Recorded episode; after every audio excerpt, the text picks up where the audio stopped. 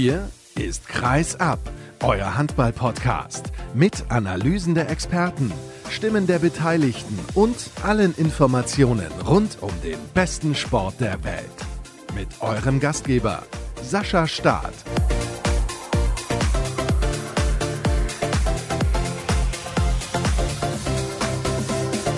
Es ist eine besondere Folge von Kreisab, zu der ich euch herzlich willkommen heiße. Schön, dass ihr mit dabei seid bei Episode 288 an diesem Montag oder Dienstag oder Mittwoch, wann auch immer ihr diese Sendung hört. Auf jeden Fall schön, dass ihr eingeschaltet habt und euch ungefähr eine Stunde Handball gönnt hier bei Kreisab. Und warum? Es ist eine besondere Sendung, weil ich das heute ein bisschen anders gestaltet habe. Es gibt nämlich ein Doppelinterview der Woche mit Jamal Naji, dem Trainer von Tusem Essen ab der kommenden Saison beim Bergischen HC und Kai Wandschneider, der viele, viele Jahre beim TSV Bayer Dormagen und zuletzt natürlich bei der HSG Wetzlar in der Handball-Bundesliga als Trainer unterwegs gewesen ist. Zwei ganz unterschiedliche Trainergenerationen, vielleicht mit unterschiedlichen Ansichten, vielleicht aber auch nicht. Und weil es so lange gedauert hat, habe ich da gleich zwei Doppelinterviews der Woche draus gemacht. Einmal für diese Woche und einmal für nächste Woche. Was ist der Hintergrund dabei? Ich musste mich zeitlich ein wenig organisieren, denn heute Abend ist ein großer Tag für diesen Podcast. Zum zweiten Mal wird Kreisab mit dem Herbert Zimmermann-Preis ausgezeichnet. Dieses Mal für die Hölle von Bitola. Und da möchte ich mich an der Stelle nochmal sehr, sehr herzlich bedanken. Ich habe es hier im Podcast schon mal erwähnt. Vor allem bei Jörg Hagemann, der mir sehr viel dabei geholfen hat und mich sehr unterstützt hat, den ich heute Abend dann auch treffen werde. In Dortmund im Fußballmuseum gibt es die Preisverleihung des Verbandes Deutscher Sportjournalisten und auch Kreisab ist also damit dabei. Und damit wir auch noch ein wenig Aktualität haben in dieser Sendung, das darf auf gar keinen Fall fehlen, ist Stefan Flom von der Handballwoche in der Leitung. Moin nach Hamburg. Grüß dich, Sascha. Und wir sprechen natürlich über den Kracher zwischen dem THW Kiel und dem SC Magdeburg und auch ein wenig über einen starken Aufsteiger, den HSV, momentan Vierter, kaum zu glauben, und den Abstiegskampf, wenn man sieht, was da gestern wieder los war. GWD Minden führte mit 21 zu 13 gegen den TBV Lemgo Lippe und hat das Spiel noch verloren. Mag man sich eigentlich kaum ausmalen und GWD nach acht Spielen immer noch ohne einen einzigen Punkt. Aber wir beginnen ganz oben. War wieder mal ein geiles Handballspiel, kann man nicht anders sagen, Stefan. Ja, das stimmt. Das waren also wirklich die beiden derzeit besten deutschen Mannschaften, wenn wir die Berliner noch sicherlich mit dazu nehmen. Aber das war schon großes Kino von beiden Seiten. Also auch die Enge des Spiels über 60 Minuten mit wechselnden Führungen, mit einer unwahrscheinlichen Intensität und natürlich auch in Kiel vor 9300 Zuschauern vor einer würdigen und endlich wieder brennenden Kulisse.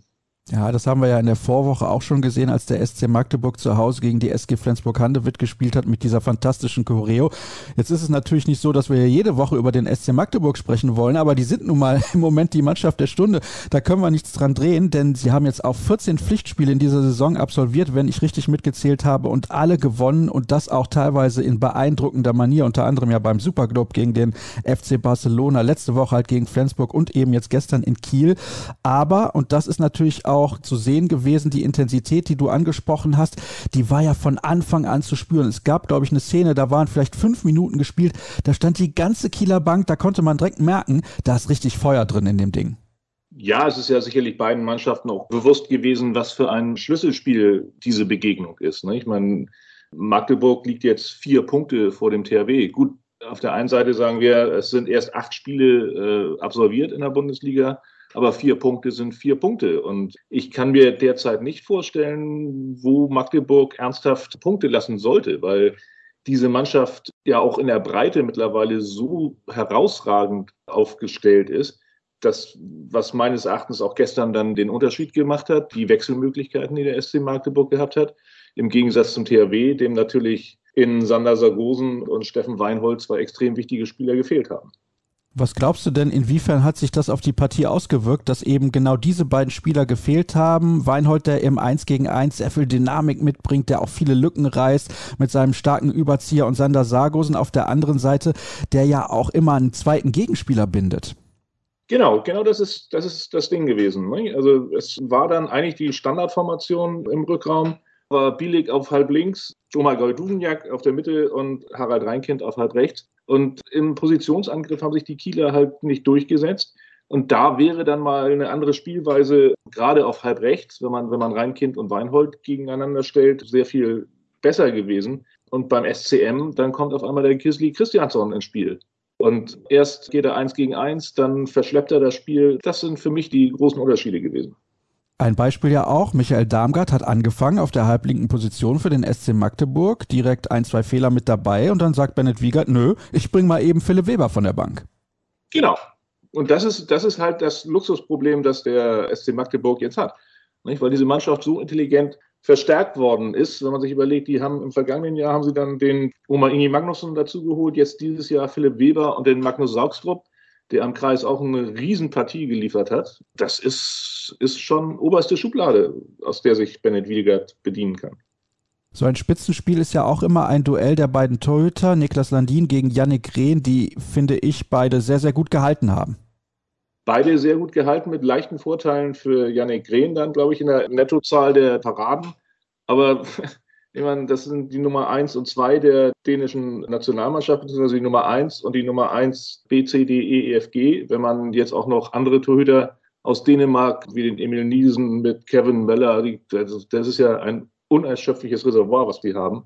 Aber ja, Janik Rehn hat dann dieses Duell gewonnen, wie der SC Magdeburg auch das Duell gewonnen hat. Es gab noch zwei rote Karten in dieser Begegnung, einmal gegen Chrapkowski und einmal gegen Besjak. Bei beiden Situationen war ich nicht komplett von der Entscheidung überzeugt. Bei Chrapkowski bin ich mir jetzt nicht mehr sicher, wie die Szene genau war, habe mir das aber direkt mal notiert und bei Besjak fand ich, da hat die Zeitlupe gar keinen richtigen Aufschluss darüber gegeben. Meine Tendenz war, hm, rot, warum? Ich musste ja auch lange warten, bis das dann anhand der Fernsehbilder aufgelöst wurde und meinte auch im ersten Augenblick, also beim ersten Hingucken, dann ja, Besiak tritt gegen Magnus Landin nach. Und wenn die Schiedsrichter das so sehen und so bewerten, dann, dann ist das rot. Den Videobeweis haben wir in der Handball-Bundesliga in der Form nicht. Und dann muss man sich halt auf diesen ersten Eindruck verlassen. Und gut, Schrapkowski, das war die dritte Zeitstrafe und dafür ist der gute Mann ja immer gut. Ne? Also das ist auch die Rolle eines Abwehrchefs, in dieses Risiko zu gehen. Ja, das ist natürlich richtig. Allerdings fand ich die Zeitstrafe nicht richtig. Deswegen habe ich gedacht, okay, rote Karte in der Situation natürlich dann so früh auch im Spiel relativ hart. Aber sie haben ja dann immer noch Güllerud und Saugstrup im Mittelblock gehabt. Also das muss man sich ja auch mal auf der Zunge zergehen lassen. Und die haben das auch sehr, sehr gut gemacht. Insbesondere gegen das 7 gegen 6 des THW Kiel. Und das finde ich, und ich möchte da keinem zu nahe treten, ein bisschen einfallslos, was der THW dann in dieser ständigen Überzahl gespielt hat. Ich bin sowieso kein Freund des permanenten 7 gegen 6, aber es greift immer weiter um sich. Auch Mike Machulla spielt jetzt sehr viel 7 gegen 6, um Kräfte zu schonen, in der Hoffnung, da klarere Wurfmöglichkeiten zu kreieren und nicht dieses permanente 1 gegen 1 gehen zu müssen. Nein, aber es ist, es ist ja auch bestraft worden dann. Ne? Ich glaube, auch an der Anfangsphase des Spiels hat der THW auch Unterzahl, wenn dann Niklas Landin das Tor verlassen hatte, haben sie in der ersten Halbzeit schon drei Treffer ins leere Tor bekommen. Und wenn es dann nicht funktioniert, dann ja, verliert man das Spiel. Aber um nochmal auf den SCM zurückzukommen, ist es eben auch beeindruckend, dass diese beiden roten Karten, die ja innerhalb von zwei Minuten gezogen worden sind, beim SCM nicht den Hauch eines Bruchs ins Spiel gebracht haben. Ne, die haben ihren Stiefel weitergespielt, haben im Gegenteil da ja kurz nach dieser Phase den entscheidenden Vorsprung rausgeworfen. Absolut beeindruckend und deswegen auch nochmal herzlichen Glückwunsch an den SCM, verdienter Erfolg. Der SCM, wenn ich das auch jetzt richtig gesehen habe in den sozialen Medien, seit sieben Spielen ungeschlagen gegen den THW Kiel. Das ist natürlich eine famose Serie, die längste in diesem Jahrhundert. Also beeindruckend, was der SCM da mittlerweile auf die Platte bringt und es sind jetzt acht Spiele, acht Siege in der Bundesliga. Ich möchte nochmal ein bisschen den Bogen spannen zur Liga im Allgemeinen, was den Titelkampf angeht. Es sind ein paar Mannschaften rausgefallen die Rhein-Neckar-Löwen, die in den letzten Jahren immer oben mit dabei waren, krebsen irgendwo im Mittelfeld rum. Die SG Flensburg-Handewitt hat auch schon fünf Minuspunkte auf dem Konto, also sogar einen mehr als der THW Kiel ist es dann am Ende ein Dreikampf zwischen Magdeburg, Berlin und dem THW um die deutsche Meisterschaft. Siehst du Magdeburg und Berlin schon stabil genug?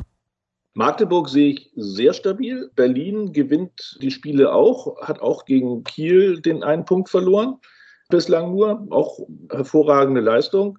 Berlin muss man, glaube ich, ein bisschen, sehe ich, etwas hinter Kiel und, und Magdeburg. Aber Bennett Wiegert meinte gestern nach dem Spiel auch, er hat sogar die Flensburger noch auf dem Schirm. Dass es sich eher sogar noch zum Vierkampf entwickeln könnte. Obwohl ich das bei Flensburg bei der Verletzungssituation, die die derzeit haben, tatsächlich nicht sehe. Ich bin mir extrem sicher, dass wir Flensburg in der kommenden Saison nicht in der Champions League sehen werden. Das ist nur mein aktuelles Gefühl, insbesondere weil Magdeburg und Berlin bislang ihren Job unfassbar souverän auch erledigt haben. Du hast gerade schon erwähnt, die, die Berliner haben ihren einen Minuspunkt gesammelt gegen den THW Kiel in einem Spiel, das sie auch hätten gewinnen können. Klar, hätten sie auch verlieren können, gar keine Frage. Aber trotzdem, ich finde diese Veränderung an der Spitze der Handball-Bundesliga übrigens ziemlich gut. Ein bisschen Abwechslung, das kann nie schaden. Absolut, absolut. Ich meine, für mich als Berichterstatter, der auch viel über Kiel und Flensburg schreibt, waren ja immer jetzt die Mittwochs- und Donnerstage gebucht, auch für die Champions League. Diese Saison ist es ja auch noch so, aber nächste Saison wird dann wohl der Dienstag in der European League dann auch noch mit dazukommen, wenn die Flensburger dann mit dabei sind. Wer ist denn für dich der Favorit momentan? Was sagt dir dein Gefühl? Das Gefühl sagt tatsächlich SC Magdeburg, weil der Kader in dieser Zusammenstellung mit den Optionen, die er bietet, meines Erachtens das bessere Gesamtpaket sogar ist als das des THW Kiel, der natürlich über, ich sage mal, doch herausragendere Einzelspieler verfügt.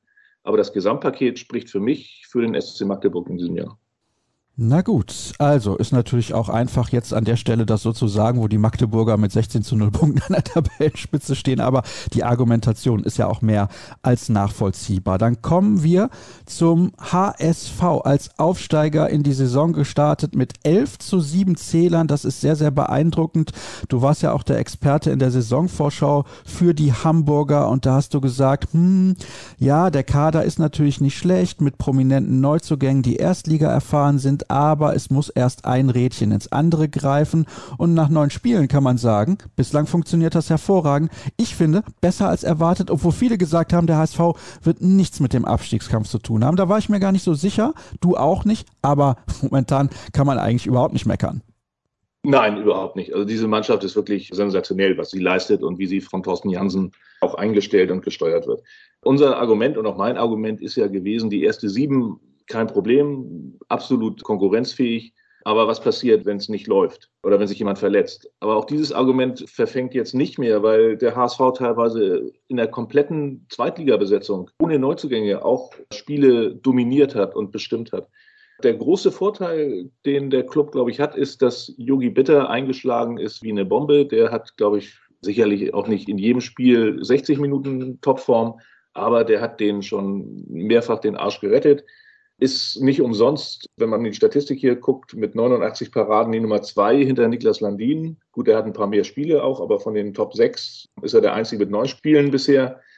Das ist ein großer Vorteil, dass das funktioniert und dann sicherlich auch der Überraschungseffekt und dass in eigentlich fast jedem Spiel ein anderer Trumpf sticht bei den Hamburgern. Beim Auftakt bei der knappen Niederlage gegen Göppingen war es der Live Tissier, der aufgezeigt hat, wie der Österreicher das ja so gerne sagt, dann war es gegen die Rhein-Neckar-Löwen der Finn Wullenweber. Dann kommt Azad Valjulin, macht mal acht Tore. Jetzt in Balingen ist Niklas Weller wieder da und trifft, wie er will. Also das ist wirklich diese Unberechenbarkeit. Obwohl da Martin Schwalb mir neulich auch erzählt hatte, als wir uns trafen beim Spiel gegen Minden, dass das natürlich von den Gegnern auch beobachtet und wahrgenommen wird. Und die gegnerischen Mannschaften werden sich im Laufe der Saison sicherlich immer besser gegen den HSV auch einstellen. Aber sie haben jetzt die Punkte, die sie haben, und die müssen sie dann in der, in der Endphase, wenn es wirklich Crunch-Time im, im Kampf um den Liga verbleibt, müssen sie die nicht mehr sammeln. Im Gegensatz zu anderen Clubs. Ja, absolut. Ich kann mir nicht vorstellen, dass der HSV da unten reinrutscht. Dafür nehme ich die Mannschaft momentan als zu stabil wahr. Lass uns über ein, zwei Personalien nochmal genauer sprechen. Live Tessier, muss ich ganz ehrlich sagen. Da hatte ich jetzt das Vergnügen, ihn mal live in der Halle spielen zu sehen.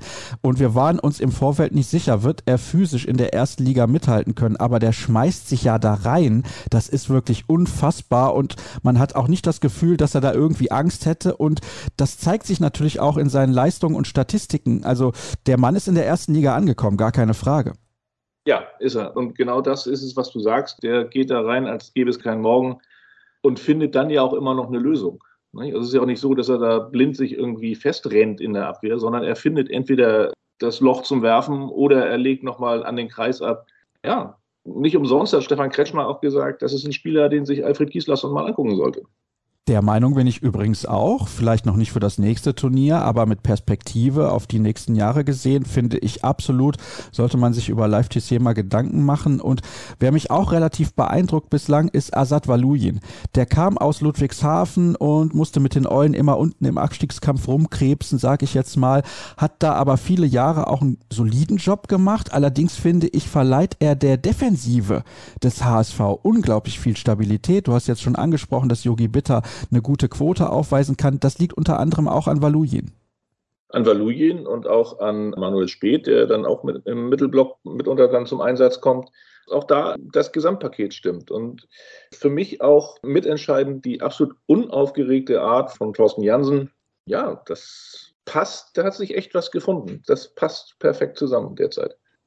Schauen wir mal konkret auf die die unten rumkrebsen, um diesen Ausdruck nochmal zu verwenden.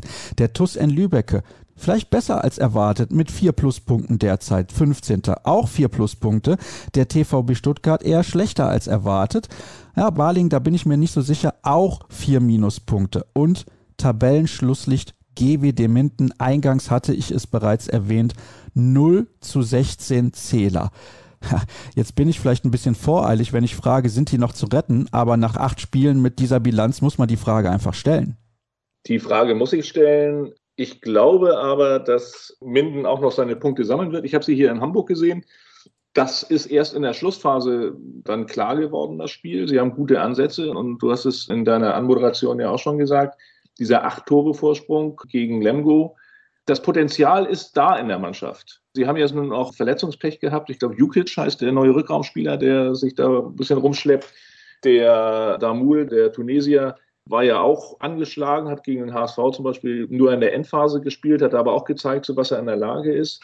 Die Gefahr, die ich bei Minden sehe, ist, dass sie halt in diesen Negativstrudel jetzt reinrutschen, gerade weil sie eben dieses Lemgo-Spiel verloren haben. Also acht Tore Vorsprung darf man einfach nicht aus der Hand geben. Nein, auf gar keinen Fall. Also das war natürlich auch ein bisschen Fingerzeig und die nächsten Spiele, ja, die sind auch nicht sonderlich leicht. Auswärts in Hannover. Hannover hat jetzt in Erlangen gewonnen, vielleicht sogar ein bisschen überraschend. Dann geht's zur MT Melsung, die seitdem Parondo da das Sagen hat, zwar nicht unfassbar attraktiven Handball spielt, aber die Spiele fast immer gewinnt. Also das ist natürlich auch dann das Allerwichtigste am Ende des Tages. Und dann zu Hause gegen Göppingen, dann geht's zu den Rhein-Neckar-Löwen, dann zu Hause gegen Magdeburg. Kann sein, dass sie die nächsten fünf Spiele auch verlieren und dann, dann ist es die Trainerfrage, die man stellt. Zwangsläufig, zwangsläufig. Obwohl da bislang wohl auch Frank von Beeren mit ruhiger Hand noch dabei ist. Aber das kann sich, wie wir ja gestern bei den Fußballkollegen des VfL Wolfsburg gesehen haben, das kann ja dann auch sich von heute auf morgen ganz schnell ändern. Ja, in der Tat. Und da war es so, Marc von Bommel vor ein paar Wochen noch im Sportstudio als Gast gewesen, machte einen sympathischen, netten und rügen, auch ausgeglichenen Eindruck als Trainer des VfL und zack ist er weg, einige Wochen später. Und Lübecke, Stuttgart und Baling, wie ordnest du das aktuell ein? Lübecke auch überraschend, die haben ja auch, auch sehr gut gespielt, die haben auch gestern gegen Berlin, auch wenn es dann, glaube ich, mit acht Toren ausgegangen ist für Berlin, lange Zeit sehr gut mitgehalten. Baling, ja, ist wie erwartet. Und Stuttgart ist, glaube ich, hinter den eigenen Erwartungen sehr weit zurück. Ne? Obwohl sie gestern auch durchaus die Chance gehabt haben, in Flensburg was mitzunehmen. Ne? Mit einem Tor in Flensburg zu verlieren und da teilweise mit vier Toren zu führen, ist auch, wenn man die Flensburger Situation sich vor Augen führen muss, da ist auch schon mehr Potenzial drin. Ich glaube, der Abstiegskampf wird auch sehr, sehr spannend werden. Davon gehe ich auch aus. Und gerade kommt übrigens die Meldung rein, das wollte ich euch noch mit auf den Weg geben, dass die MT Melsung einen neuen Torhüter verpflichtet hat. Und der heißt Adam Morawski. Und das Torhüter-Duo in der kommenden Spielzeit heißt nicht Morawski-Heinevetter, sondern Simic Morawski. Also da gibt es eine Veränderung und ja, Silvio Heinevetters Vertrag läuft aus. Jetzt muss ich mal gerade schauen, ob in der Pressemeldung noch irgendwas anderes steht, was Silvio Heinevetter betrifft. Aber ich finde da nichts. Kann also sein, dass der gute Heinevetter am Saisonende seine Karriere beendet. Vielleicht noch ein paar Sätze von dir zu dieser Meldung. Wenn ich ehrlich bin, hat mich dieses ganze Kassel-Experiment oder Melsung-Experiment und Heinevetter, das hat für mich irgendwie nie so richtig funktioniert. Da gab es kein Gefühl dafür. Das passte für mich nicht zusammen. Heinevetter war für mich in Berlin absolut ideal aufgehoben. Ob er seine Karriere beendet, weiß ich nicht. Muss man abwarten. Er ist sicherlich noch in der Lage, gerade als Torwart noch bestimmt drei, vier Jahre sehr guten Handball zu spielen. Ja, das werden wir auf jeden Fall beobachten. Bin sehr gespannt. Hat sich in ein Café eingekauft in Kassel, wie ich das mitbekommen habe. Vielleicht wird er ja Torwarttrainer der MT. Das wäre eventuell eine Option. Stefan, vielen Dank für deine Einschätzung, auch brandaktuell dazu. Und jetzt gibt's gleich dann das Doppelinterview der Woche, Teil 1. Viel Spaß damit und ja, kurze Pause, gleich sind wir zurück.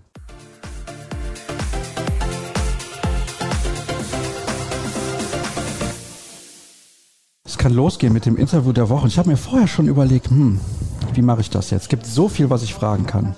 Habe ich irgendeine Idee, worüber wir sprechen können? Mit Jamal Naji und Kai Wandschneider, die ich erstmal herzlich begrüße, in einem Café in Köln-Ehrenfeld, das Kai Wandschneider ausgesucht hat, ist ein Stammcafé. Boah, ich habe viele Stammcafés. Ist aber sehr nett. Ich war ja lange nicht mehr in Köln und habe jetzt aber in den letzten äh, Monaten Gelegenheit gehabt, mich hier wieder umzugucken. Und äh, ja, das gefällt mir sehr gut. Wobei ich froh bin, dass ich Handballtrainer bin und kein Fußballtrainer, weil dann könnten wir sowas jetzt gar nicht. Ja, dann hätten wir den Raum mieten müssen.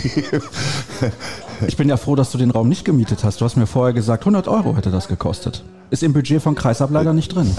Ja, genau deswegen haben wir das ja jetzt so gemacht. Ja, das passt auch.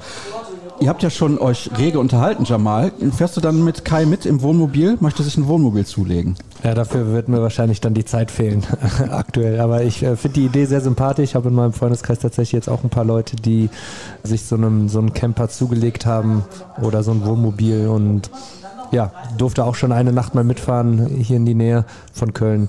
Ich würde es auch tun, wenn ich die Zeit hätte, ja. Ja, ich freue mich, dass du Zeit hast, überhaupt Interviews zu geben. Heute ist wieder Training angesagt. Ja, aber heute tatsächlich nur eine Trainingseinheit. Wir hatten äh, jetzt äh, Montag, Mittwoch zwei Einheiten. Heute ist nur eine Einheit, die ist nachmittags. Deswegen passt das jetzt gerade gut. Für Interviews kann man sich auch mal Zeit nehmen. Ja, auf jeden Fall. Wir haben äh, Interviews immer großen Spaß gemacht. Vor allem so im Format von Podcasts, weil man da mal ausführlich über Dinge reden kann. Ja, und, und, und weil das eins zu eins ist. Also die Zeitungsinterviews, da hängt es schon immer sehr von dem jeweiligen Journalisten ab. Ich habe da sehr gute Erfahrungen mitgemacht, aber es ist ja so eine Art Übersetzung auch, ja. In welchen Sätzen sagt er das, was man dann eben selber zum Besten gegeben hat? Ja, und dich in ein paar Worte zu fassen im Print ist auch schwer. ja, das ist auch selbst im Podcast schwer. Ja, ja ich habe gehört, zuletzt wurde da in einem anderen Podcast Pause gemacht. Ich habe dir auch eben gesagt, wir machen gleich eine kurze Pause, damit du vor die Tür kannst. Ja, da war der Schmieso war erschöpft und er konnte nicht mehr und äh, ich habe die Gelegenheit genutzt, um eine Zigarette zu rauchen. Wenn du schon gerade Journalisten erwähnst, dann würde ich gerne mal darüber sprechen, was euch Trainern gefällt in Interviews. Was findet ihr zum Beispiel spannend, Jamal? Was sind so Themen, wo du sagst in einem Interview, auch vielleicht nach einem Spiel direkt, das sind ja Fragen, die sind eher ungewöhnlich. Habe ich mich darüber gefreut, dass das überhaupt mal angesprochen wurde. Boah, da habe ich mir ehrlich gesagt noch nie große Gedanken drüber gemacht. Also ich versuche gerade so Interviews nach dem Spiel immer relativ sachlich anzugehen, was einem nicht immer gelingt, beziehungsweise was einem auch häufig schwerfällt, weil so ein Spiel dann häufig auch einfach emotionsbeladen ist oder emotionsgeladen ist. Das gelingt mir tatsächlich nicht immer. Aber ja, im besten Fall spricht man halt über die Sportart, über, über, über taktische Dinge, über Sachen, die, die das Handballspielen auf dem Niveau beeinflussen und neben Taktik sind das auch so Sachen wie Menschenführung, wie, wie Umfeld, Strukturen. Ja, das sind Dinge, über die, über die man da schon gerne spricht. Ja gut, ein gutes Gefühl hat man immer. Also man ist ja unter Stress, voller Adrenalin. Äh, nach dem Sieg fallen Interviews immer leichter. Das ist klar. Gut ist, wenn man das Gefühl hat, der Interviewer ist wirklich gut informiert. Ja, also er, oh. er, er weiß die Dinge einzuschätzen. Wer hat da gegen wen gespielt? Er sieht einen Verein über eine gesamte Saison. Er kann beurteilen, ob da Entwicklungen stattgefunden haben. Also jetzt reden wir mal von Fernsehen zum Beispiel, ja, oder eben auch Radio, die äh, Printmedien. Da begleiten die Journalisten ja jedes Spiel und sind das ganze Jahr sozusagen dabei. Früher auch auswärts, ja, heute weniger, weil die Zeitungen einsparen müssen. Von mir aus können das ruhig Standardfragen sein, aber man muss irgendwo raushören. Das machen die aber eigentlich gut. Ja? Also es liegt aber auch eben daran, dass Sky natürlich ein Produkt verkaufen will. Ja? Also da ist dann irgendwie Spiel der Woche oder x-beliebiges Spiel und die begleiten einen, sagen wir mal. Ja. Ich, ich war jetzt selber mal Co-Kommentator und es ist gar nicht so einfach. Man soll immer auf den Monitor gucken. Der Blick aufs Feld ist aber besser. Also wenn man da Übersicht hat und auf dem Monitor spielt sich manchmal etwas anderes ab als in Realzeit auf dem Spielfeld. Ja, also das ist dann Kameraführung, Schnitt, Redaktion. Und man soll am Monitor bleiben. Ja, und das ist, oder wenn man taktisch was erklären möchte, das Spiel läuft so schnell ab, dass man überhaupt gar keine Chance hat, da zu sehr in die Tiefe zu gehen. Ja, also es geht um, das darf man sagen, glaube ich, ohne jetzt hier als allzu kritisch zu gelten, ist Entertainment. Ja, also Handball ist Entertainment. Und natürlich, wir Trainer sind keine Entertainer. Ja. Wir haben einen knallharten Job, einen extrem komplexen Job. Wie Jamal eben angedeutet hat, Führung, tausende von Gesprächen, taktische Weiterentwicklung, Trainingssteuerung, Belastung. Wir leben in einer, in der Wirtschaft, würde man sagen, VUCA-Welt, ja, wo V für Volatilität steht, U, Uncertainty, Unsicherheit, C, Complexity, Komplexität und A, Ambiguität. Ja, und das, also wir müssen unglaublich viel Ungewissheit aushalten. Und für mich kann man zur Formel jetzt seit zwei Jahren noch, noch ein C hinzufügen, Corona, ja, VUCA, ja, anstatt VUCA. Das haut noch mehr rein. Ja.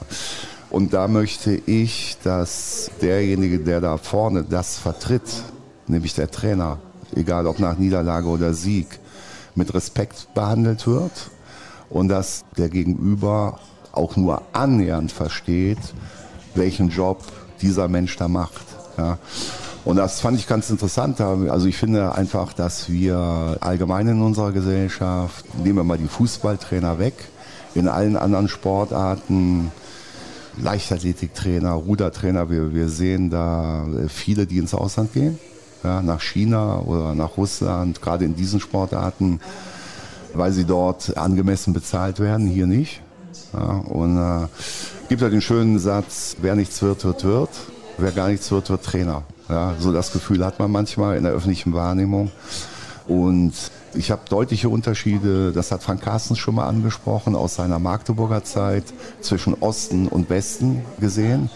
Ich glaube, dass durch das frühere, also was ich natürlich nicht gut finde, DDR-System, aber das Sportsystem, viel mehr Respekt Trainern entgegengebracht wird, ja, als hier. Also das ist eine kulturelle Frage. Also welche Unternehmenskultur haben wir? Ja, und äh, so, und jetzt habe ich wieder einen ganz großen Bogen gemacht, aber ähm, das war ja nur eine kurze Frage eigentlich. Bei, bei Inter, ja, ich finde, bei solchen Sendungen bringe ich sowas dann immer ganz gerne an, ja, sonst müsste ich ein Buch drüber schreiben.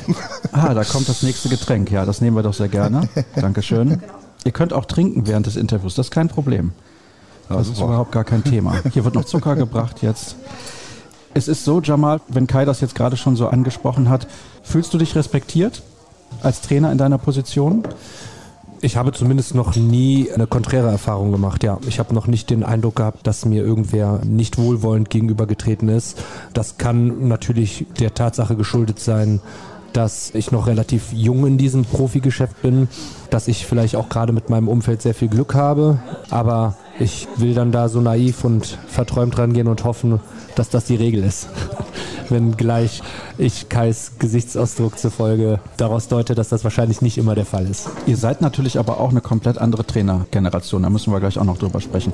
Du hast jetzt gesagt, dass du natürlich als junger Trainer nicht das Gefühl hattest, du bist halt auch noch nicht so lange in diesem Geschäft mit dabei. Du bist jetzt im zweiten Jahr Trainer von Tusem Essen. Hast du dort in Essen vielleicht mal andere Geschichten mitbekommen, sprich aus dem Fußball? RWE ist ja in Essen eine große Nummer. Die versuchen seit Jahren von der vierten Liga endlich mal wieder in die dritte Liga aufzusteigen. Und da kann ich mir vorstellen, da ist anderer Druck, auch Mediendruck tatsächlich. Also es gibt ja Druck von Medien. Wenn wir überlegen, ich möchte jetzt die Zeitung nicht nennen, wo zuletzt der Chefredakteur aufgrund irgendwelcher Machenschaften entlassen wurde, zu Recht. Aber de facto ist das ja so, Medien können Druck ausüben. Kann ich mir vorstellen, dass du das in Essen sozusagen aus erster Hand vielleicht auch mal mitbekommen hast. Ja, man muss dazu sagen, Essen ist wirklich eine zweigeteilte Stadt. Also nee, zweigeteilt ist auch falsch. Eine sehr sportbegeisterte Stadt. Man, man sieht dort Menschen mit RWE-Schals, man sieht dort aber auch Menschen mit Tusem Essen-Cappies. Das ist eine Stadt, die sehr der Tradition auch so ein Stück vielleicht nachtrauert, aber man hat es beim Tusem einfach geschafft, ganz klar zu kommunizieren, dass man mit einem ganz, ganz jungen Team arbeiten will nach der Insolvenz dass man vermehrt auf junge deutsche Talente setzen möchte, die aufbauen will. Und ich glaube, dass das Tusem Essen das einfach auch sehr, sehr gut geschafft hat und deswegen eine gar nicht so kritische Medienlandschaft ja ihr entgegenschwappt, wie es vielleicht bei RWE ist, die seit Jahren auch ganz klar kommunizieren und aufgrund ihres Budgets vielleicht auch eine Liga, mindestens eine Liga höher spielen müssen. Das muss man, glaube ich, da ein bisschen aufteilen zwischen Tusum Essen und RWE. Wir waren jetzt Hege und ich bin kürzlich beim RWE eingeladen gewesen im Stadion, haben uns das Derby gegen Rot-Weiß Oberhausen angeguckt. Hat auch wirklich viel Freude gebracht, hat Spaß gemacht. Aber da merkt man halt auch wirklich schon diesen Enthusiasmus und selbst auf diesem Niveau ist da auch alles schon viel, viel professioneller, als ich das in der ersten Liga bei Tusem Essen wahrgenommen habe, in Form von Medienbereichen, allein dieser VIP-Bereich. Ja, die, die, die Quantität an Pressevertretern, das ist überhaupt nicht zu vergleichen mit dem, was wir in der Handball-Bundesliga oder was ich in der Handball-Bundesliga wahrgenommen habe. Es ist ja ärgerlicherweise für dich das Jahr, was du in der Handball-Bundesliga bislang hattest, ist tatsächlich ein Jahr gewesen, wo es keine Zuschauer gab. Also für dich eine katastrophale Saison mehr oder weniger. Also es hätte nicht unglücklicher laufen können. Machen wir uns nichts vor. Ja, ich bin weit entfernt davon zu behaupten, dass das katastrophal ist. Ganz im Gegenteil, das war für mich ein herausragendes Jahr, diese, diese ganzen Eindrücke gesammelt zu haben, mich auf diesem Niveau als Trainer beweisen zu dürfen und mich dann auch messen zu dürfen mit anderen Trainern. Das war schon eine tolle Erfahrung. Ich bin sogar so ehrlich zu sagen, dass es für mich als Rookie-Trainer auf diesem Niveau vielleicht sogar der einfachere Schritt war, in leeren Hallen zu spielen. Das heißt, so einen externen Druck, den nicht zu haben in Form von Zuschauern und muss dann aber auch sagen, nach sechs, sieben Spielen habe ich mir diese Zuschauer auch herbeigewünscht und natürlich wäre es schöner gewesen, wenn, wenn ich das unter normalen Umständen dieses Jahr hätte haben können, aber ja, ich weine dem nicht hinterher, ich traue dem nicht hinterher, ich bin total glücklich, dass ich dieses Jahr hatte und machen durfte und, und glaube auch da viel mitgenommen zu haben für mich. Hast du, Kai, dieses letzte Jahr, was ja auch dein letztes Jahr als Trainer auf der Bank war, durch Corona anders wahrgenommen, anders aufgesaugt vielleicht auch? Ja, klar, aber ich fand es eben nicht gut. Ja, ich war die vollen Hallen ja gewöhnt, wie jeder andere auch, der länger in der, in der ersten Liga dabei war und das, also wenn man einmal in der ersten Liga war, will man nie wieder zurück in die zweite Liga ja, oder in die dritte Liga das ist schon was Besonderes. Es ist die beste Liga der Welt. Wir haben eine unglaubliche Entwicklung auch gehabt in den letzten Jahren, ja, mit vor zehn Jahren oder wann immer das begonnen hat, in die großen Hallen zu gehen, in die Arenen wirklich zu gehen und wenn die gefüllt sind mit 10.000 Menschen, das ist einfach einmalig und das holt auch aus mir dann immer alles raus. Ja, wobei ich eh die Technik habe, also zu versuchen. Ja, ich schaffe das aber in der Regel ganz bei mir zu sein. Also ich bekomme das gar nicht mit, diese 10.000 Menschen während des Spiels. Dann bin ich wirklich nur bei 20 mal 40 Meter. Ich sage immer, das ist so, ich suche die Stille im Auge des Orkans sozusagen. Ja, also wo alles für mich ruhig wird und ich ganz bei mir bin und bei meinen Spielern. Aber trotzdem, dieses ganze Drumherum ist eine unglaubliche Motivation. Und das haben wir alle extrem vermisst. Und wir, wie gesagt, wir merken ja auch jetzt, die Hallen sind noch nicht gefüllt. Ja, es ist immer noch nicht so wie vor Corona. Das wäre schön, wenn, wenn wir da wieder alle hinkämen, dass wir das wieder so erleben dürfen. Vor 10.000 Zuschauern hast du als Trainer noch nicht gearbeitet. Nein, aber Kai sagte gerade, er hat da Techniken für sich, damit er da ganz bei sich ist. Bei mir ist es tatsächlich so, eine Technik als solche brauche ich nicht. Ich bin entweder sehr gut da drin, sowas auszublenden oder sehr schlecht da drin, andere Sachen um mich wahrzunehmen. Also ich weiß das selber bis dato nicht, ob das jetzt immer positiv ist, aber für mich als Trainer spielt es erstmal keine Rolle, ob da 200 Leute sind oder ob da 10.000 Leute sind, beziehungsweise das kann ich ja gar nicht beurteilen, ob es dann 3.000 Leute sind. Die Akustik nimmt man dann in gewissen Phasen schon wahr, aber wie so die Genese von Enthusiasmus in einem Publikum ist oder ob ein Publikum gerade dir wohlgesonnen ist oder nicht, dazu bin ich als Trainer gar nicht so in der Lage, das wahrzunehmen. Dafür bin ich viel zu sehr mit den Spielern und mit mir selbst beschäftigt und manchmal dann auch mit Schiedsrichtern. Ja, mit Schiedsrichtern. Kai, ich kann mich an ein Interview erinnern, ich glaube, es war in der vergangenen Saison, ich bin mir gar nicht sicher, nach einer Partie bei den Kollegen von Sky, wo du dich, sagen wir mal, kritisch gegenüber den beiden auch Unparteiischen geäußert hast. Ich weiß nicht, war das letzte Saison? Ja, kann sein in der Hinrunde. Und ja, normalerweise bin ich da sehr, wie soll ich sagen, gefasst, egal was passiert, aber es gibt Ausnahmen. Das war so eine Ausnahme. Also sagen wir so, ich habe bei den Schiedsrichtern meines Wissens, das kann man auch wirklich so sagen, sehr, sehr guten Ruf. Ja, die kennen mich ja schon seit 20 Jahren und beschäftige mich sehr genau hinter mit dem Schiedsrichterbeobachtungsbogen, bin da, glaube ich, sehr, sehr fair. Aber es gibt dann auch Spiele, das war ein ganz frisches, junges, Bundesliga unerfahrenes Paar und das waren extreme Entscheidungen, gerade in der Crunch-Time. Das habe ich dann auch aufgeschrieben. Mir ist in allen Punkten recht gegeben worden. Die Schiedsrichter haben sich sogar, einer hat sich sogar gemeldet weil ich finde, dass die Schiedsrichter sehr, sehr gut geführt werden. Ja, früher sagen wir über Peter Raufuß, dann über Wolfgang Jamelle, Thorsten Zacharias, aber auch Jürgen Rieber, ja, die ganz viel und sehr, sehr gute Arbeit machen. Für mich ist das sowieso, kann ich ja sagen, so. Kannst du jetzt offen reden. Genau, der stabilste Bereich, also der, der, der zuverlässigste Bereich. Ich finde, wir haben eine tolle Entwicklung. Was ich manchmal schade finde, dass die Schiedsrichter nicht noch länger dabei bleiben. Ja, ich bin ja jetzt 62, fühle mich noch echt gut, ja, sehr fit glaube, dass ich durchaus noch in der Lage bin, mich zu konzentrieren, aber da haben wir ja diese Altersgrenze. Und es scheiden halt immer wieder wirklich richtig tolle Gespanne aus. Ja? Und dann hast du manchmal so einen Schub, dann, dann, dann kommen so fünf, sechs Anfängerpaare für erste Liga rein. Und da ist das normal. Die brauchen einfach Zeit. Ja, die brauchen auch, was die Akzeptanz angeht, Zeit. Ja, wenn keine Ahnung, jemand mal Jürgen Rieber gesagt hat, das ist hier ein Stürmerfaul, dann war das so. Ja, auch für dich. Ja, wenn das jetzt jemand ist, der sein drittes Bundesligaspiel pfeift, der braucht Akzeptanz. Ja, und äh, aber ich finde die Arbeit, muss ich wirklich sagen, das ist eine sehr, sehr gute Arbeit. Aber wir haben dann eben auch Jahre, wo dann sehr, sehr viele neue, junge Paare dazukommen. So, für mich ist dann wichtig Kommunikation, dass mir von den Schiedsrichtern dann auch signalisiert wird, hier habe ich daneben gelegen. Ja.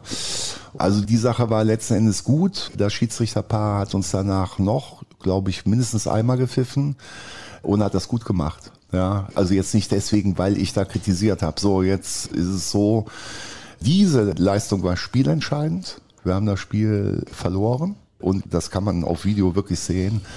Das war eigentlich ein Punkt, also definitiv, wenn nicht sogar zwei Punkte. Also das stimmte hinten und vorne nicht.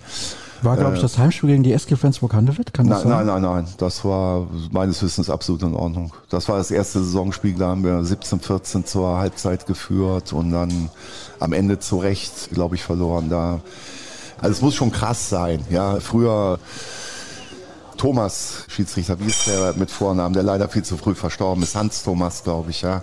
Er hat immer von Big Potatoes gesprochen. Also wirklich dicke Kartoffeln. Ja. Und das waren welche.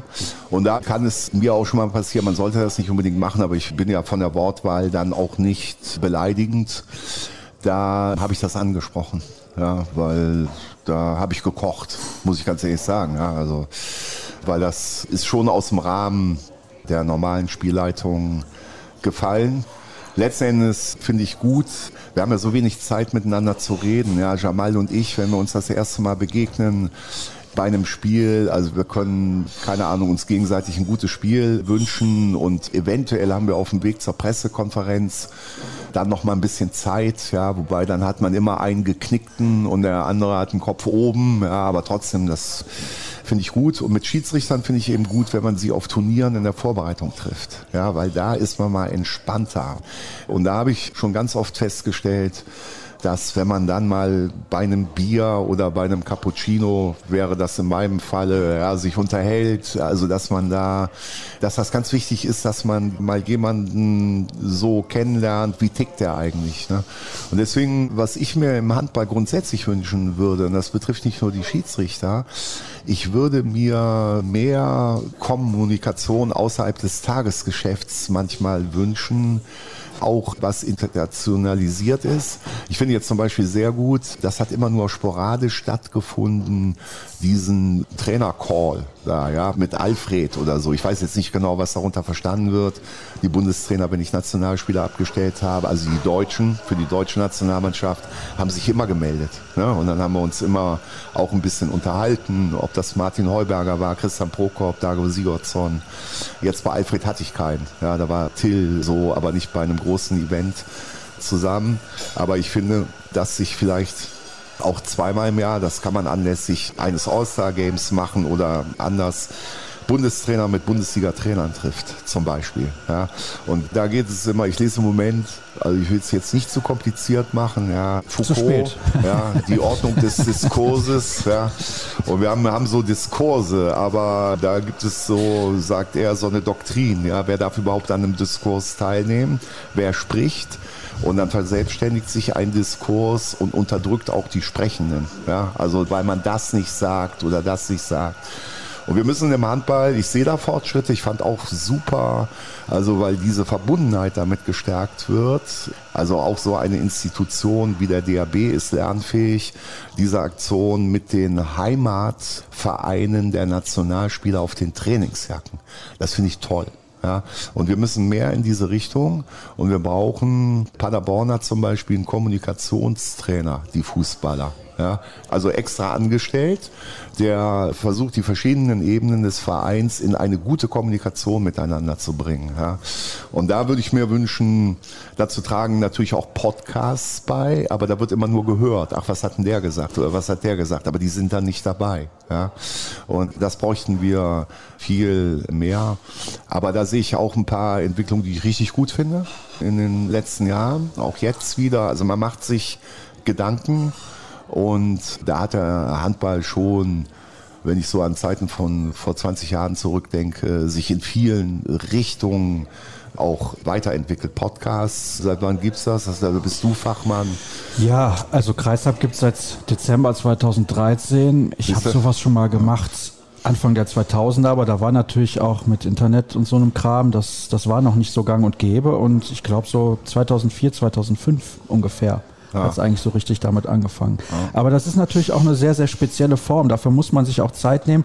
Es ist auch ein Unterschied, ob ich jetzt hier hinkomme und mit euch eine Stunde, anderthalb spreche oder ob ich mal nur zwischendurch anrufe und frage, wie war das Spiel, wer ist verletzt und so weiter. Das ist eine ganz andere Art von Gespräch. Die Hörer werden sich erinnern, du warst ja schon mal bei mir zu Gast und da haben wir ungefähr anderthalb Stunden miteinander gesprochen und ja. du hast auch noch zwei, drei Stunden länger bei mir auf der Terrasse gesessen. Das ist natürlich die Möglichkeit einer Gesprächsführung, die man im Prinzip ja nie hat, muss man ja auch mal dazu sagen. Ja, aber um das mal auf das Thema nochmal Schiedsrichter runterzubrechen, um darauf zurückzukommen, ich finde auch, die Kommunikation ist da das A und O. Bei mir ist es als Trainer ganz häufig so, und das ist ein Prozess, der, der auch so ein bisschen eine Eigenreflexion bedarf. Ich bin auch ein Trainertyp, der auf der Bank relativ viel moniert, wenn er sich in dem Moment nicht gerecht behandelt fühlt. Da finde ich, ich habe ja viele Trainerkollegen auch beobachtet, bist du weitaus gelassener und, und, und, und ja. in dir stimmiger als ich das bin. Vielleicht war das früher bei dir auch anders, das weiß ich nicht, aber. Ja, ist Entwicklungssache. Ja, glaub das glaube ich halt, ja. das glaube ich tatsächlich auch. Und mit dem Bewusstsein, und der, der, der Nachanalyse eines solchen Spiels ist mir in dem Spiel auch bewusst, dass häufig von dem, was ich moniere, dass da häufig Schwachsinn bei ist. Das muss man so klar sagen. Also 20 Sachen moniere ich bei den Schiedsrichtern und in der Nachanalyse sehe ich, dass 10 Sachen, die ich moniert habe, völlig zu Unrecht von ihr moniert wurden, weil die Schiedsrichter da einfach goldrichtig lagen. Ich bin dazu übergegangen, dass ich manchmal nach dem Spiel einen Schiedsrichter noch so ein Feedback gebe, finde aber viel interessanter und das ist auch das, wo ich merke, dass das von Schiedsrichtern und vom DHB auch gewollt ist. Wir müssen ja immer einen Schiedsrichterbeobachtungsbogen ausfüllen und das mache ich auch sehr intensiv und gebe auch Minuten in Sportlaunch an von Szenen, die ich moniert habe und die ich als Fehlentscheidung wahrnehme. Noch mache ich das nur aus meiner eigenen Sicht. Gehe davon aus, dass der gegenüberliegende Trainer das dann aus seiner Sicht macht, also für sein Team, aber liste dann Sachen auf, die für mich falsch waren. Und letzte Saison war es so, dass ich dann auch von Schiedsrichterbeauftragten dann auch mal angerufen wurde. Wir sind das zusammen durchgegangen und das finde ich super. Ich hatte das diese Saison bei einem Auswärtsspiel, wo ich auch in dem Spiel selber gefühlt überhaupt nicht zufrieden war. Dann bei der Nachbereitung aber feststellen musste, dass die in vielen Dingen doch wirklich recht hatten und fand dann aber super, dass der Schiedsrichter dann auf mich zukam oder ich ihn gefragt habe, ob ich ihn einfach mal meine Minuten, meine Szenen, die ich anders gepfiffen hätte, ihm schicken darf per E-Mail, er sich darauf vorbereitet und wir telefonieren. Und daraus wurde ein halb, ein 30-minütiges Telefonat. Er hat mir gesagt, bei welchen Dingen ich recht habe, die er hätte anders pfeifen müssen, hat mir aber auch erklärt, warum er gewisse Dinge so und so gepfiffen hat und die auch in der Nachbetrachtung als richtig erachtet. Und das ist auch für mich als Trainer ja ein unheimlicher Mehrgewinn, weil ich mich dann beim nächsten Spiel bei einer identischen Situation vielleicht zweimal frage, ob das eine, eine Situation ist, die die diskussionswürdig für mich erscheint.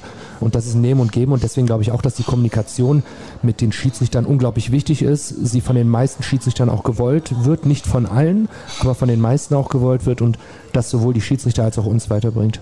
Ich bin da ganz ehrlich. Ich sage, mir gefällt aktuell das Niveau der Schiedsrichter in Deutschland nicht so gut. Ich bin häufig in der Halle, ich gucke auch sehr, sehr viele Spiele. Es ist immer eine andere Perspektive. Man sitzt in jeder Halle an einer anderen Stelle. Sowieso ist man an einer anderen Position als der Schiedsrichter, der näher dran ist als jeder von uns, auch als ihr Trainer. Ihr seid ein bisschen weiter weg. Ihr habt eine andere Perspektive. Dazu seid ihr ja subjektiv in eurer Meinung, weil ihr seid immer für eure Mannschaft. Absolut. Selbst wenn ich als Kommentator auf der Tribüne sitze, bin ich nicht zu 100 Prozent objektiv. Das ist ausgeschlossen. Niemand ist eigentlich immer objektiv. Ja. Also habe ich auch eine leichte Tendenz, was mir gefällt. Dann habe ich natürlich auch Schiedsrichter schon das ein oder andere Mal gesehen. Ich war die Saison ja auch schon, weiß ich nicht, zehnmal in der Halle und auch, auch einige Male kommentiert. Und da waren einige Schiedsrichter, die habe ich mehrfach in der Halle auch gesehen. Zufälligerweise. Einmal sogar einen Tag hintereinander. Da haben die einmal in der Männerbundesliga gepfiffen und am Tag davor in der Frauenbundesliga. Und ich habe sie beide Male nicht als gut empfunden. Trotzdem, da entwickelt sich ja was, dass ich denke, die können es eh nicht. Und dann gehe ich ja schon mit einer leicht negativen Einstellung in die Sache rein. Das ist ja auch kein Vorteil. Also man muss sich nur mal, wenn ich im Training ein Abschussspiel pfeife, 6 gegen 6, da werde ich von allen Seiten mit bösen Blicken durchlöchert von Spielern, von meinen Spielern. Deswegen also, habe ich das immer Jasmin Schamcic Ich mach's auch nicht mehr. Ich mach's auch nicht mehr. Unser Physiotherapeut macht das tatsächlich. Wir haben auch ein paar Regeln eingeführt, dass da nicht mehr diskutiert und moniert werden darf. Allerdings merke ich da ja schon, wie unglaublich schwer dieser Job ist. Also ich habe da kein Talent für, ich bin da nicht gut drin und ich glaube auch, dass Schiedsrichter in ihrer Aufgabe talentiert sein müssen.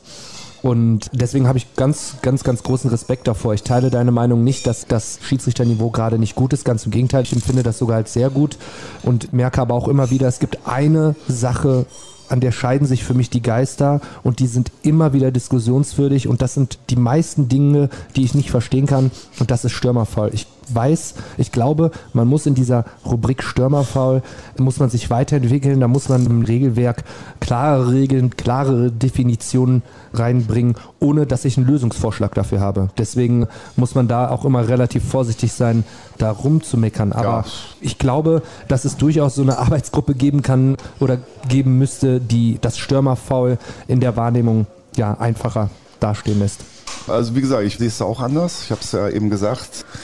Ich finde äh, Schiedsrichterleistung insgesamt sehr gut. Ich kann das jetzt auch sagen, weil ich ja wahrscheinlich nicht mehr so schnell nochmal auftauche, wenn überhaupt. Ja. Und vor allem weiß ich, dass intern Tacheles gesprochen wird. Also wenn da Schiedsrichter, keine Ahnung, ihr erstes, zweites Erstligajahr pfeifen und dann wirklich Probleme bekommen, wird intern das alles angesprochen ja, und nicht unter den Teppich gekehrt. Und Jamal sagte gerade, wir Trainer können uns schon ein bisschen daran beteiligen, indem wir eben sehr gewissenhaft, sehr detailliert, das ist dann nochmal zusätzliche Arbeit, mache ich auch nicht immer, aber auch eben diese Zeiten angeben aus Sportlounge, wenn wir wirklich da fette Fehler sehen und dann, manchmal haben wir halt Jahre, wo extrem viele neue Paare in der ersten Liga aufschlagen, weil eben auch viele erfahrene Paare aufgehört haben. Ja, und da spürt man dann schon manchmal in der einen oder anderen Phase, je nachdem, wie oft man davon betroffen war, da wackelt was. Ja, aber grundsätzlich finde ich die Leistung gut. Ansonsten geht es mir genauso wie Jamal, auch als ich jetzt Co-Kommentator war. Gut, da muss ich auch noch auf andere Dinge achten und oben aus der Vogelperspektive mir das Ganze anschauen konnte. Da waren so ein paar Situationen dabei. Also da braucht man schon die dritte Wiederholung und aus unterschiedlichen Perspektiven ich kann mich da an eine Szene erinnern, Rückzug von Magdeburg, ich glaube langer Pass vom Rhein-Neckar-Löwen Torwart und ein Magdeburger Spieler im Rückzug hechtet zu einem Ball, den Uwe Gensheimer gerade fangen wollte. Der hat dann zwei Minuten bekommen. Also Uwe Gensheimer hat sich natürlich fallen lassen und man konnte wirklich nicht sehen, hat der den Ball Uwe Gensheimer noch aus der Hand gespielt, also wirklich nur den Ball oder hat er ihn irgendwo leicht berührt am Handgelenk. Ja, und eine Zwei-Minuten-Strafe ist ja schon eine progressive Bestrafung, die schon Auswirkungen hat. Wobei heute weniger durch den siebten Feldspieler. Ja, aber grundsätzlich schon. Und also das möchte ich wirklich in diesem Moment nicht entscheiden. Genau dieses andere Ding, halb springt durch. Ja, und stand der außen jetzt da oder kam der von der Seite? Solche Dinge, das ist echt schwierig. Und ich habe riesigen Respekt vor, ja, vor manchen Paaren ganz besonders, weil sie also in ihrem Job genauso gut sind wie wir Trainer in unserem Job oder wie die Spieler in ihrem Job. Ja, und äh, also deswegen, so und ich kann auch verstehen, das finde ich wird aber insgesamt gut gemacht. Also wenn ein Spiel kommentiert wird, ja, und auch in den Interviews, dass wir sagen wir mal, zurückhaltend sind bei der Kritik den Schiedsrichtern gegenüber. Wir werden auch nicht gern kritisiert, ja, sondern auch wenn wir mal einen schlechten Tag hatten, dann möchten wir gern, dass man das insgesamt betrachtet, also 34 Spiele. Wir haben überhaupt nicht gern, wie es der arme Christian Prokop da erleiden musste, das Auszeiten von uns. Das halte ich sowieso für völligen Kokolores, weil das ist ja nur ganz kurz. Oh, war eine gute Auszeit. Oh, war eine schlechte Auszeit. Ja, das wollen wir auch nicht. Und deswegen finde ich es da Zurückhaltung angebracht bei öffentlicher Kritik, egal gegen wen. Aber man muss jemandem dann auch mal verzeihen können, wenn er mal nach 99 Spieltagen da auch etwas sagt. Und das können die auch einordnen. Also ich habe immer das Gefühl, dass man das einordnet. Und dann gibt es noch eine andere Sache, das wissen wir alle. Also das sind jetzt hier, man kann höchstens sagen, an diesem Tag war es nicht die beste Leistung der Schiedsrichter, aber wie oft sagt man das bei Spielern, bei Trainern, bei Mannschaften. Aber es sind ja Prozesse, Entwicklungen. Ja, und zwei Jahre später ist man begeistert von diesem Schiedsrichterpaar und sieht da eine Entwicklung und sagt, wow, ja, also ich kann mich noch an Behrens Fassdorf erinnern, als sie anfangen. Die hatten ein schwieriges Leben. Ja, die haben relativ spät angefangen und ich weiß nicht, wie lange die in der ersten Liga waren, da wurden sie zum Schiedsrichterpaar des Jahres gewählt. Also man sieht Entwicklungen und wenn man die sieht, ist das sowieso gut. Und ansonsten Schiedsrichter beurteilen. Also ich habe mir da Folgendes angewöhnt. Was ich sehen möchte, beide Seiten gleich über 60 Minuten, egal welche Phase, egal wie es steht. Und ich warte mal immer erst mal eine Viertelstunde ab, 15 Minuten, 20 Minuten und guck mir das an. Ja, also wie geht das? Ja, es ist so, jedes Schiedsrichterpaar legt die Regeln etwas anders aus. Ja, also so ein, so ein Footprint, so ein persönlicher, ja. Den haben wir ja alle, haben wir ja auch als Trainer, ja. Und dann, dann deswegen kann es sein, dass eine Woche vorher ein Schiedsrichterpaar ja, bei der progressiven Bestrafung ganz anders vorgegangen ist als eine Woche später das Schiedsrichterpaar. Ja. Aber wichtig ist, dass sie es dann auf beiden Seiten, ich sage immer, das sind Equilibristen, Gleichgewichtskünstler. Ja, sie müssen etwas in Balance halten. Ja, dieses berühmte Fingerspitzengefühl auch oder, oder wie auch immer. Ja. Naja gut, also ich finde, ich finde übrigens auch gut, dass wir keine Profischiedsrichter haben, sondern dass sie unabhängig sind, ja, und auch einen verdammt harten Job haben. Und bei dem Verkehrsinfarkt, den wir in Deutschland haben, also wenn man da mal diese Geschichten erzählen würde, bei Mannschaften, aber auch bei Schiedsrichtern, was die hinter sich haben, aber auch übrigens bei Sky, Reportern, ja, in wie viel Staus sie gesteckt haben und so weiter und was sie alles in Kauf nehmen müssen und so fort und am nächsten Morgen wieder bei der Arbeit antreten. Da muss ich sagen, finde ich die Entwicklung in der Bundesliga insgesamt in allen Bereichen richtig gut. Das geht in die richtige Richtung. Also ist das wie bei einem jungen Trainer. Der muss sich über ein paar Jahre erstmal entwickeln, bevor er so ein Trainer sein kann, der zweimal Trainer des Jahres wird in Deutschland. Ja, das wäre vermessen, mich damit jetzt zu vergleichen. Also ich finde, Entwicklung ist im Grundsatz nie abgeschlossen. Man vergisst vielleicht auch immer, dass junge deutsche Trainer ja aus irgendeinem Grund dann auch irgendwie in die erste oder zweite Liga gekommen sind. Also eine Entwicklung bis dahin hat ja schon stattgefunden.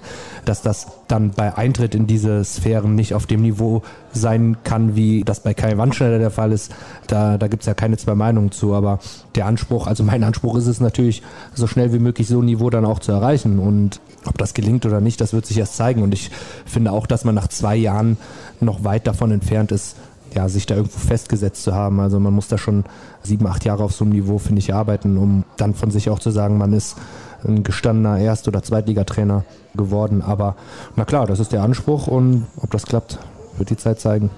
Wir haben ja noch ein bisschen um uns über solche Themen zu unterhalten. Ich will gerade nur noch mal das Thema Schiedsrichter ein bisschen abschließen, weil Kai gerade eben gesagt hat, er nimmt sich immer so 15 bis 20 Minuten.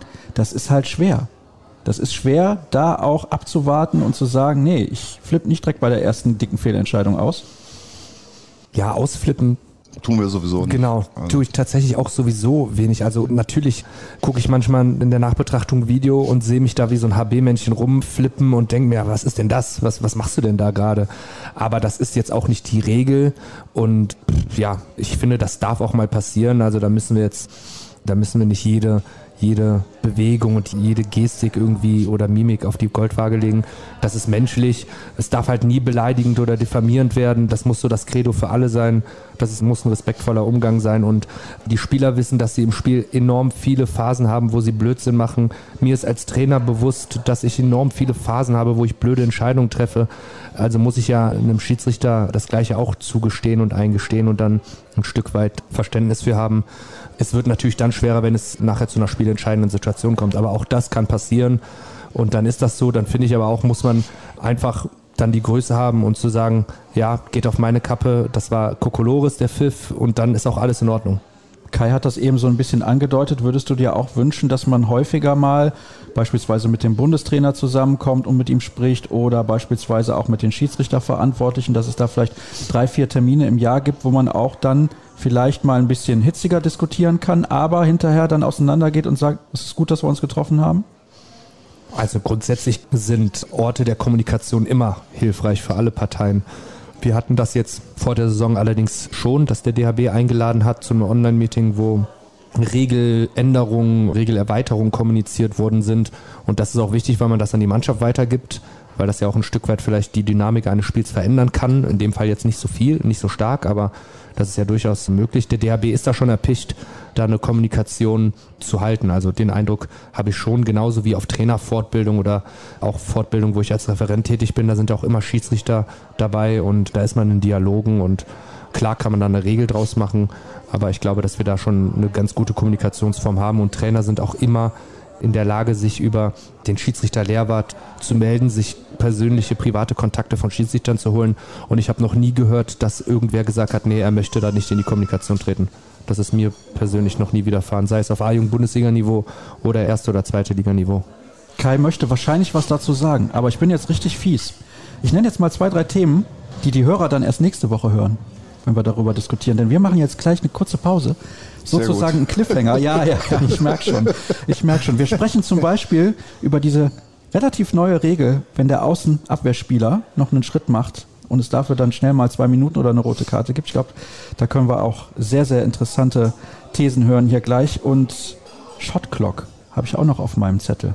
Wird der Handball dadurch noch schneller, als er eh schon ist? Ist das sinnvoll oder nicht? Und auch auf diese Aussage mit dieser Verkehrsproblematik in Deutschland würde ich nachher auch gerne nochmal zurückkommen alle, die jetzt zuhören, wissen, die Sendung ist mehr oder weniger zu Ende. Ihr müsst euch gedulden bis nächste Woche. Aber ihr wisst ja, wo ihr die Informationen bekommt rund um diesen Podcast. Auf facebook.com slash kreisab, bei Twitter at kreisab.de sowie bei Instagram unter dem Hashtag und Accountnamen kreisab. Nächste Woche gibt es dann wieder jede Menge spannende Themen, auch mit Jamal Naji und Kaiwan Schneider. Also, macht's gut, bis dann.